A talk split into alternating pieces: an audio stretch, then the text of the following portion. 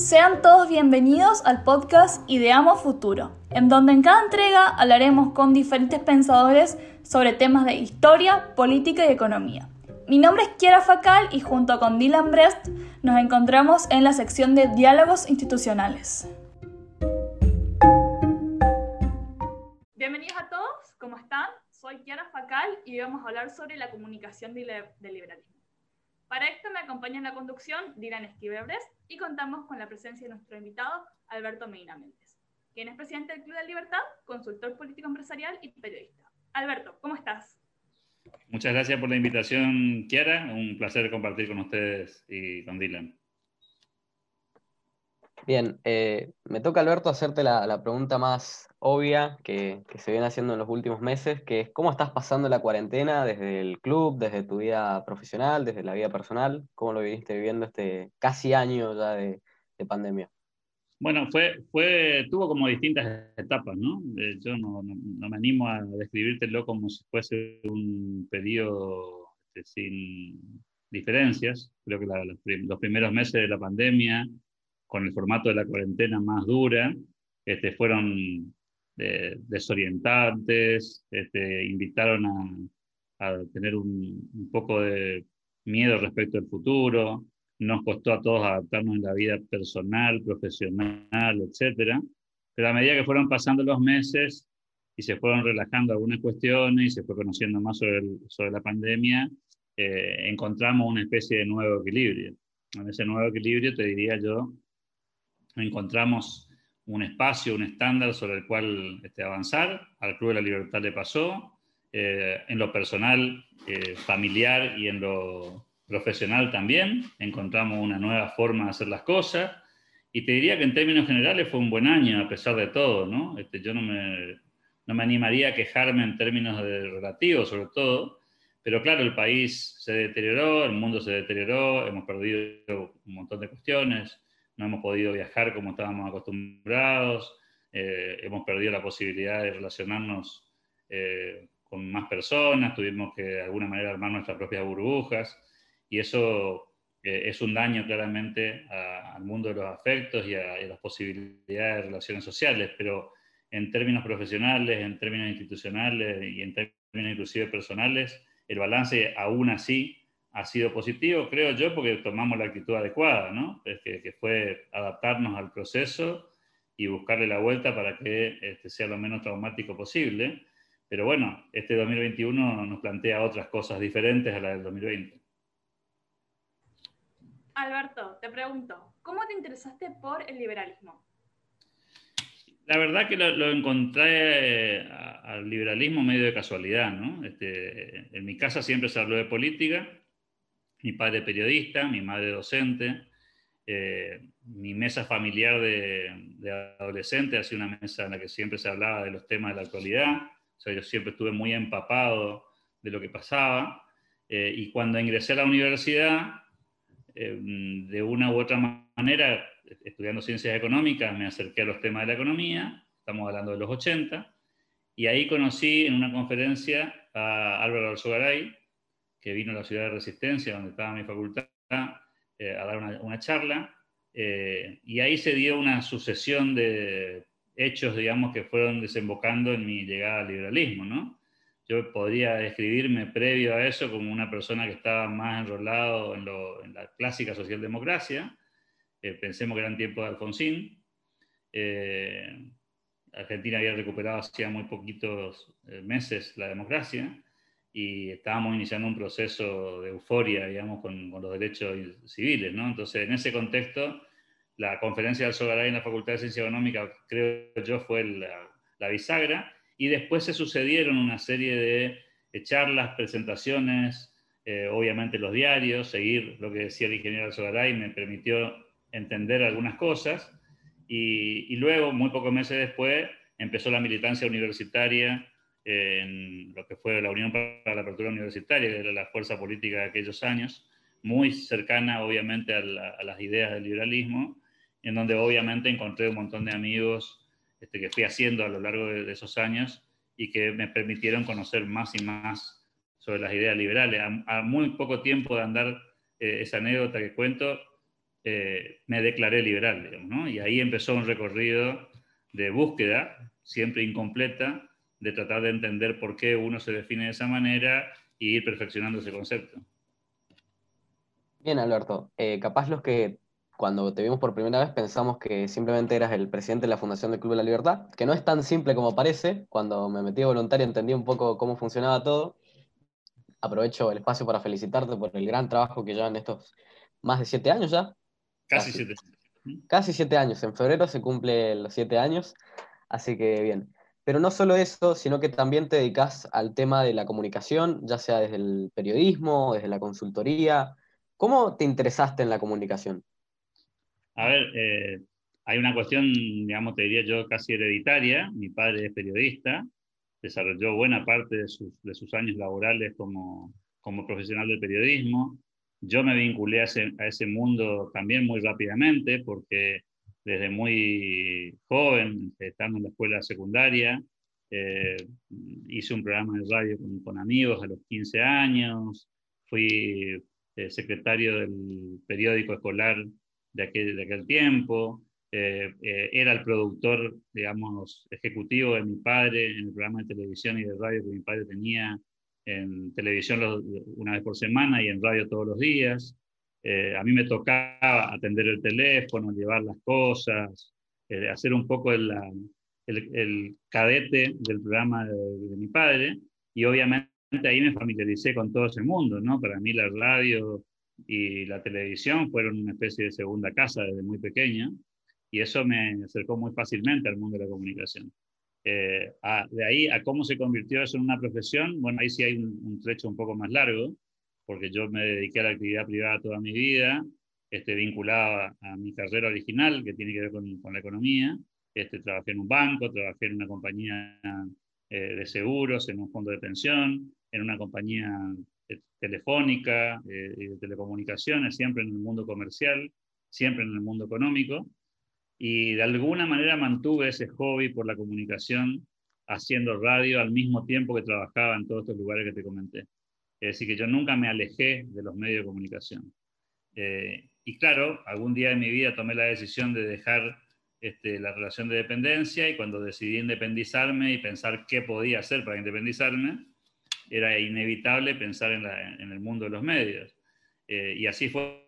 Eh, después la consultoría apareció, te diría yo, casi de casualidad. ¿no? Este, diría, mentiría si te digo que fui a buscarla, la encontré en, en uno de esos proyectos que aparecen siempre dando vuelta, alguien consideró que yo podía ser útil en ese rol y ahí empezó sí un camino que se inició hace menos tiempo, hace 15 años, este, de acercarme a ese mundo de la consultoría comunicacional y estratégica, que fue una derivación de mi conocimiento, mi manejo en los medios de comunicación. Alberto, hablando un poco sobre la actualidad de la Argentina ¿Cómo ves el panorama político y cómo ves el liberalismo dentro de este? Bueno, panorama político complicado, como siempre en Argentina. Es un país binario que está acostumbrado a elegir entre blanco y negro. Eh, uno de los colores siempre tiene la misma configuración o muy parecida y la otra va mutando a lo largo de los años. Tenemos muchos ejemplos en, las últimas tres o cuatro décadas respecto a cómo va mutando ese, ese espacio no peronista, por llamarlo de alguna manera. Eh, y el liberalismo, bueno, también ha tenido sus altibajos en ese recorrido, ¿no? Eh, en aquellos años 80 que hoy mencionaba, el liberalismo fue una opción, fue la tercera opción, luego desapareció. Eh, finalmente hizo algunos intentos por, por, jugar nuevamente en esa liga. En el 2003 hubo otra vez un pico con la fórmula este, que lideraba Ricardo López Murphy y otra vez se apagó ese proceso. Y ahora hay sí claramente una especie de resurgimiento del liberalismo eh, en términos políticos, hay varios proyectos dando vuelta. Eh, yo la veo como una tercera fuerza en proceso, mm, que no tiene un peso significativo a la hora de la toma de decisiones por cómo es la política argentina, porque nosotros no tenemos un sistema parlamentario, porque aquí no se buscan consensos con terceras fuerzas, porque en general funciona todo de una manera muy binaria, como decía hoy. No obstante eso, soy optimista respecto del futuro en el tema de la idea de la libertad, porque creo, que hay una generación, que es la de ustedes, que tiene todavía un recorrido por hacer, por cuestiones absolutamente lógicas, digamos, que tienen que ver con el paso del tiempo, y seguramente cuando ustedes tengan 30, 35, 40 años, otra será la historia de Argentina en términos de las ideas, porque hay una generación que considera que estas ideas de la libertad son la diferencia o son la revolución respecto a lo que está vigente. No soy optimista en el corto plazo, creo que Argentina no encuentra el rumbo, no visualizo que la, encuentre en el corto plazo, no veo que ocurra nada mágico que haga revertir esa tendencia que tiene Argentina a girar en círculos eh, y, caer eh, irremediablemente en los mismos procesos. Pero bueno, esto es política, ¿no? Este, muchas cosas han ocurrido en el mundo de la noche a la mañana. La pandemia es un buen ejemplo en la que todo puede cambiar este, rápidamente por un incidente absolutamente inesperado. Pero digamos que si la dinámica fuera esta, me cuesta ser optimista con la política en el corto plazo, soy bastante optimista con el liberalismo en el mediano plazo, eh, un, un, optimismo prudente por otro lado. ¿no? Alberto, te, te, voy a preguntar algo que viene muy cercano en la política, o al menos nosotros compartimos, creo, un poco me has pegado la pasión.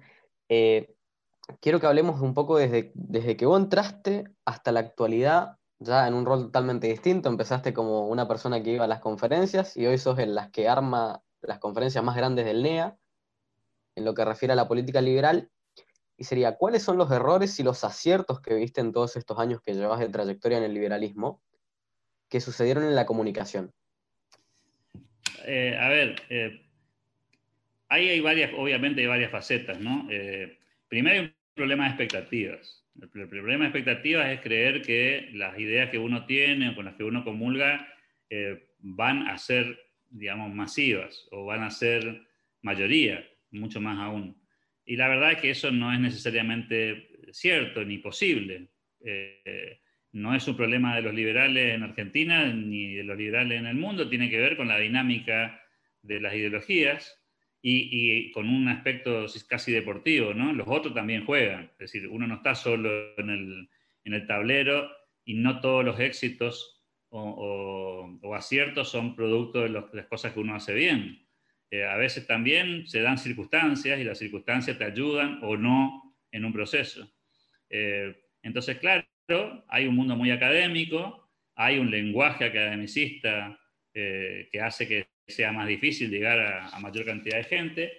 Hay una dificultad, existe una dificultad importante en el mundo de las ideas de la libertad que tiene que ver con, con la, abstracción. las ideas nuestras funcionan en abstracto, digamos, un poco en el aire, y cuando las tenés que aterrizar a lo cotidiano te cuesta mucho más ponerlas en juego, porque claro, la realidad no es como vos querés que sea, sino como es. Y entonces a veces los discursos académicos te llevan a territorios que son absolutamente difíciles de, ajustar a la realidad. Entonces, creo que las fallas han tenido que ver, por si tuviese que poner un título a esto, te diría que desconexión con el mundo real, exceso de academicismo y después una falla, si se quiere, táctica, que tiene que ver con que nos hablamos entre nosotros, digamos, ¿no? Me parece que hay como una especie de de inercia endogámica a, que todo funcione alrededor nuestro, y entonces eh, nos hablamos entre nosotros mismos, nos encanta discutir, nos encanta discrepar, y eso nos lleva lamentablemente muchas veces a invertir demasiada energía en cuestiones secundarias y, perder el foco de lo otro. ¿no? no obstante eso, no obstante eso, si tengo que mirar el punta a punta, te diría que también existieron aciertos. Eh, porque si no, esto que está pasando hoy probablemente no estaría ocurriendo, digamos, este crecimiento tiene que ver con que también existieron aciertos. Uno de esos aciertos ha sido, y es difícil encontrar dónde, dónde fue el punto de inflexión, ¿no? Porque las cosas no suceden porque sí, hay una línea de causalidad. Eh, y claro, aparecieron algunos emergentes, eh, esos emergentes son producto a su vez de una generación anterior, no son mágicos sucesos de la, de la vida cotidiana, pero sin duda la llegada de muchos comunicadores, Javier Milei, el mismísimo José Luis Esper, economistas de la talla eh, y políticos como López Murphy, Roberto Kachanowski, más jóvenes acá en el tiempo, este, como los casos de los economistas como Javier, o Aldo Abraham, o Iván Carrino, y la lista sería casi infinita, te diría yo, ¿no? de, gente que apareció en los medios de comunicación, Manuel Adorni, Segre, todos ellos han irrumpido en los medios de comunicación, pero irrumpieron como producto de la coyuntura. Es decir, la coyuntura argentina, intervencionista, con una economía que fracasó, con malos interlocutores para explicar la realidad, permitieron, dieron lugar al espacio para que eso suceda. Pero ojo, toda esa gente que yo te nombré y tantas otras que, que no estamos mencionando, tienen una formación académica previa muy sólida. Es decir, no, llegaron ahí a ese lugar simplemente por ser fenómenos pasajeros, sino que eh, detrás de ellos hay una formación que, es mérito de otra generación, no de esta generación. Entonces, te diría que también hay aciertos. Eso mismo que criticamos hoy del lenguaje académico y de vivir fuera de la realidad, ha sido parte del proceso que permitió a otra generación de comunicadores eh, aprender de esos errores, pero tomar las enseñanzas y hoy ser este, parte de la solución y no del problema, ¿no? Ahora, Alberto, en esto te pregunto, saliendo un poco del esquema, justamente hablabas de algo que, que va ligado a lo que te voy a decir. ¿Cuáles son los nuevos comunicadores o los nuevos referentes o los nuevos prospectos que vos estás viendo en el liberalismo que van a romper un poco ese esquema que, que, venimos viendo o que pueden resaltar o que vos simplemente tenés una preferencia a la hora de escucharlos o invitarlos? ¿Quiénes nombrás en esa lista, digamos, de, prospectos, si, se podría decir? A ver, hay una lista de, personajes que eh, han, saben combinar eh, la cuestión académica con el mundo real. El paradigma de eso es Gustavo Lázari. Gustavo Lázari es probablemente el paradigma de la capacidad de conectar abstracciones con realidades, ¿no? Eh, lo que debe ser con lo que es y, de bajar a tierra, ¿no? Hay, hay otro ejemplo, Manuel Adorni también me parece que está muy en esa línea, Martín Lidwak, que no vive en Argentina, pero que tiene ese talento para, para vincular temas más, más cotidianos, digamos, que parecen técnicos, pero que son del mundo real. Lamentablemente la mayoría de ellos siempre en el, en el mundillo vinculado a la, a la cuestión económica, ¿no? Eh, y con menos talento académico, pero con mucho talento comunicacional, la llegada de algunos influencers eh, o youtubers, si te gusta más, que, digamos, caso tipito enojado, que parece un buen paradigma de eh, plantear temas interesantes desde una perspectiva liberal, no necesariamente con una mirada extremadamente académica, pero sí con una mirada bastante práctica. Eh, creo que eso también es interesante como, como proceso y muchos de ustedes que más tarde o más temprano van a desembocar en ese camino, por el aprendizaje que tuvieron y tienen de la cantidad de eh, académicos de muy buen fuste que no tienen llegada a la sociedad porque no consiguen conectar su conocimiento técnico con, con lo que le pasa al señor o la señora que vive en el barrio en el que vos estás. Entonces, cuando consigamos vincular esas dos cosas, obviamente la comunicación va a mejorar y los resultados probablemente también, eh, pero tampoco, insisto, ¿eh? no nos hagamos una ilusión desproporcionada. Eh, las ideas que nosotros prometemos y promulgamos son, digamos, el camino más largo para la mente de mucha gente. O sea, conseguir riqueza con esfuerzo, esmero, sacrificio, dedicación y perseverancia no es precisamente una convocatoria este, muy simpática. Es mucho más simpático decir, mira, vos podés progresar porque sos un ser humano, tenés derecho a progresar y alguien tiene que proveerte las herramientas para que vos progreses. Eh, se llame gobierno o se llame otra cosa.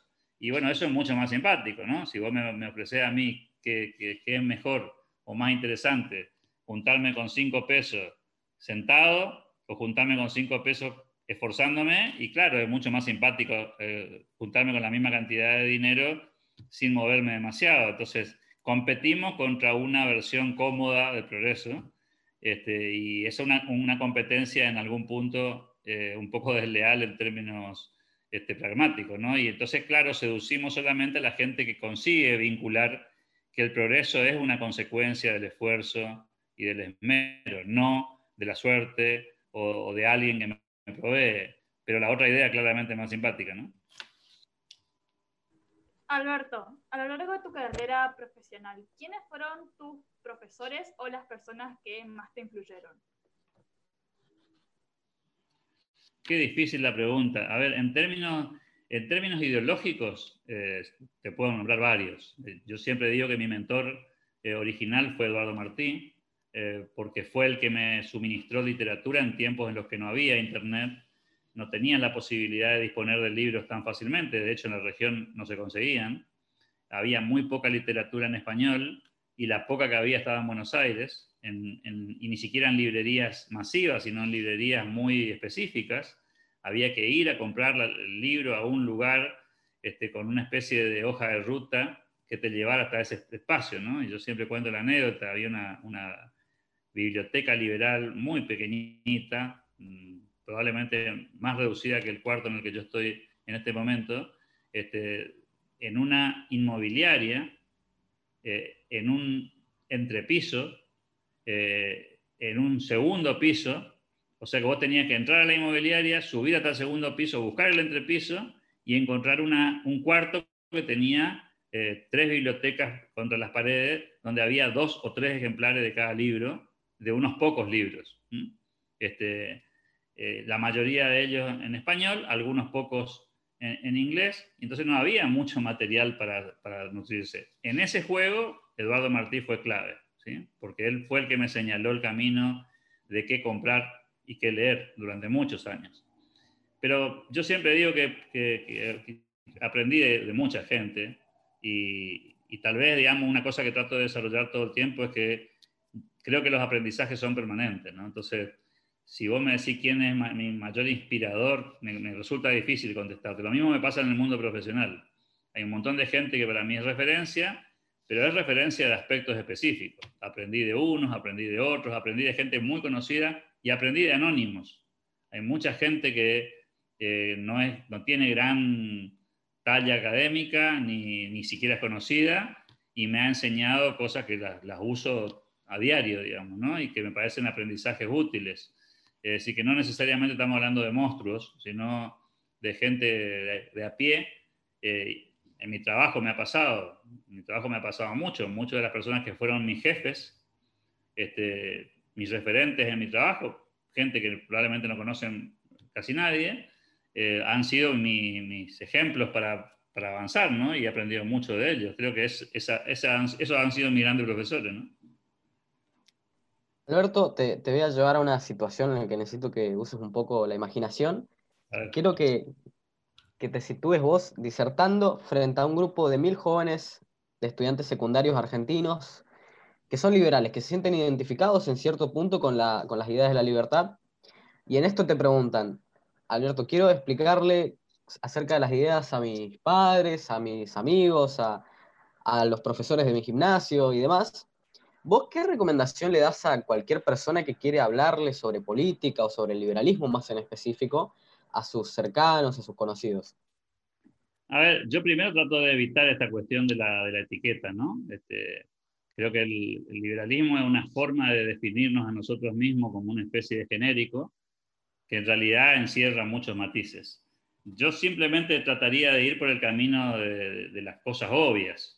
Y las cosas obvias son las que hablábamos recién, ¿no? El, mundo progresó por, cosas demasiado obvias. Progresó porque fue capaz de, comerciar con otros, de intercambiar productos y servicios, de esforzarse, de ser creativo.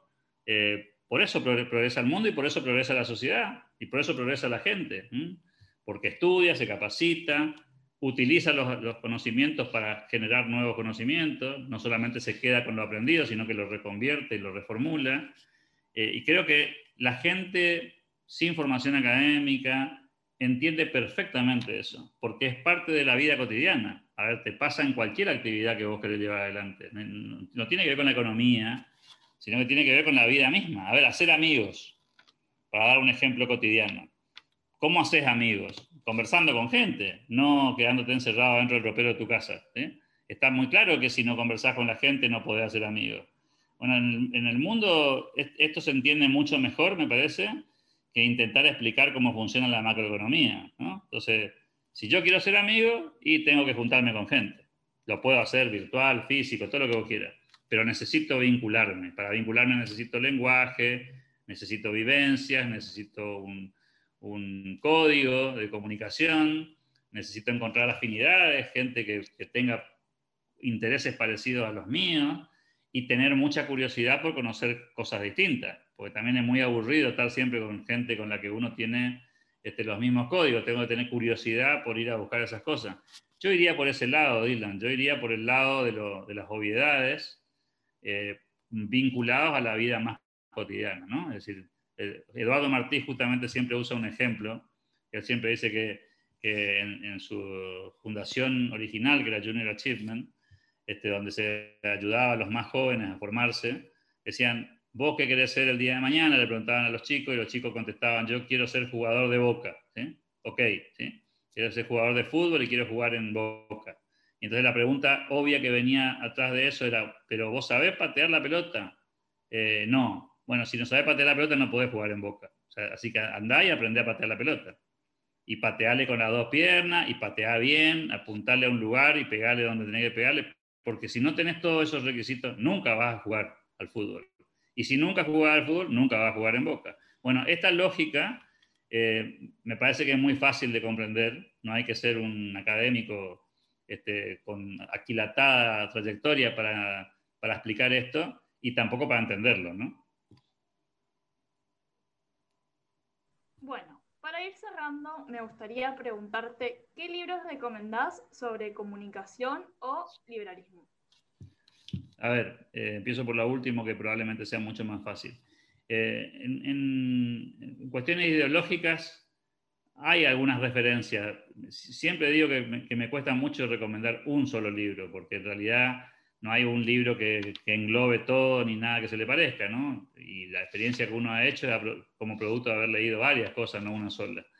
Eh, a mí me gusta mucho como, como símbolo la acción humana, me parece que la acción humana es un buen resumen de, de cómo funciona, el, el, funciona la economía, pero también los seres humanos en términos de, de conducta, y ayuda mucho a entender nuestras ideas. Eh, me ha gustado mucho, por supuesto, la economía en una lección de Hasley también. Eh, también, por supuesto, eh, creo que Camino de Servidumbre de Hayek es una buena orientación. A mí particularmente me gusta más el manantial que la rebelión de Atlas de, de que también me parece un, material muy útil, digamos, para, nuestro, para el mundo de nuestras ideas. Me gustan mucho los clásicos. Eh, me parece que cuando, leerlo a Anne Smith, a David Hume o a John Locke es, tremendamente inspirador, sobre todo por la época, eh, con lo cual, digamos, creo que haría un menú de libros, no me, no me encerraría en uno. Si me, si me empujas a uno, te digo la acción humana, pero no, no con mucha convicción de que sea suficiente, ¿no? Y en el materia de comunicación, ahí me cuesta un poco más, porque yo no creo mucho en las recetas lineales de la comunicación porque creo que la comunicación es un fenómeno demasiado dinámico y a diferencia de estas cuestiones ideológicas que hablábamos antes, donde vos lees la riqueza de la nación y tiene una vigencia del 80% o del 70% todavía, hay muy pocas cosas que no están vigentes. Este, en materia de comunicación, un libro dedicado a hablar de comunicación hace 30 o 40 años atrás todavía te hablaría del emisor y del receptor. Bueno, esos son conceptos que ya están superados, digamos, ¿no? Porque la comunicación presente es mucho más sofisticada y mucho más compleja. Entonces yo ahí me referencio en libros que tal vez no, no, parezcan de comunicación, pero sí tienen que ver con el tema. Obviamente ahí me quedo con, con El Príncipe de Maquiavelo, que me parece que es una pieza eh, que no ha perdido vigencia y que tiene muchas herramientas para la comunicación. No es un libro de comunicación política, pero es un libro que enseña mucho cómo razona razona la gente. Y como enseña mucho cómo razona la gente, para un comunicador es una, un material de consulta fabuloso.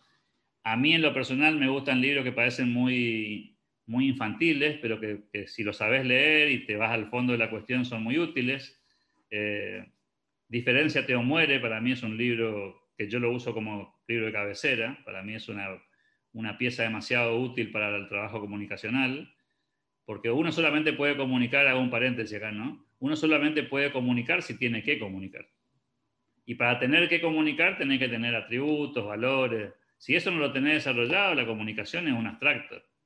Eh, a mí me pasa como profesional, ¿no? Que me dicen, yo necesito comunicar mejor. Ah, ok, fantástico. ¿Y ¿qué tenés para comunicar? Y no sé, decime vos. No, no, yo no te puedo decir qué comunicar. Yo, te puedo decir qué herramienta podemos usar, cómo lo podemos maquillar un poco mejor, cómo lo podemos plantear de un modo más inteligente. Ahora, el producto lo tenés vos, no lo tengo yo. Eh, y si no tenés producto, no hay que comunicar. O sea, si no hay producto sobre el cual apoyar la comunicación, eh, esto es como no tener vocabulario y, querer ser un gran orador. Digamos, es incompatible. Yo no puedo ser un buen orador si no tengo vocabulario, porque no tengo materia prima, me faltan herramientas. Entonces creo que ese libro también puede ser interesante. Los siete hábitos de la gente altamente efectiva de, Stephen Covey para mí también es un libro de cabecera.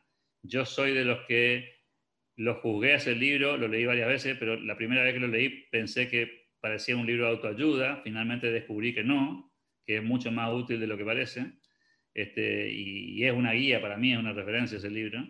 Eh, pero yo no te recomendaría ningún libro de comunicación como si fuese una cuestión técnica, porque creo que, insisto, es demasiado volátil eh, y ya no, no, me gusta eh, usar esos parámetros porque la mayoría de ellos caducaron. O sea, vos pensás que las redes sociales tienen 10, 15 años de vigencia. Cualquier libro que tenga más de 10, 15 años que no hable de redes sociales, se está comiendo una parte significativa de la comunicación. Porque cambiaron los métodos. Entonces, al cambiar los métodos, también me parece que cambió, cambiaron los criterios y, los parámetros, que antes eran otros, ¿no? Antes era más, más simple. No digo más fácil, es más simple. Bien, Alberto, te, te agradecemos por el tiempo que nos dedicaste hoy, una mañana de un sábado. Y bueno, creo que estaremos muy pronto en contacto y nuevamente agradecerte por la presencia, la participación y todas las ayudas que siempre nos brindas. Agradecido con ustedes por la, oportunidad. Siempre está bueno reflexionar en voz alta. Ayuda también a que uno repase lo que cree que piensa.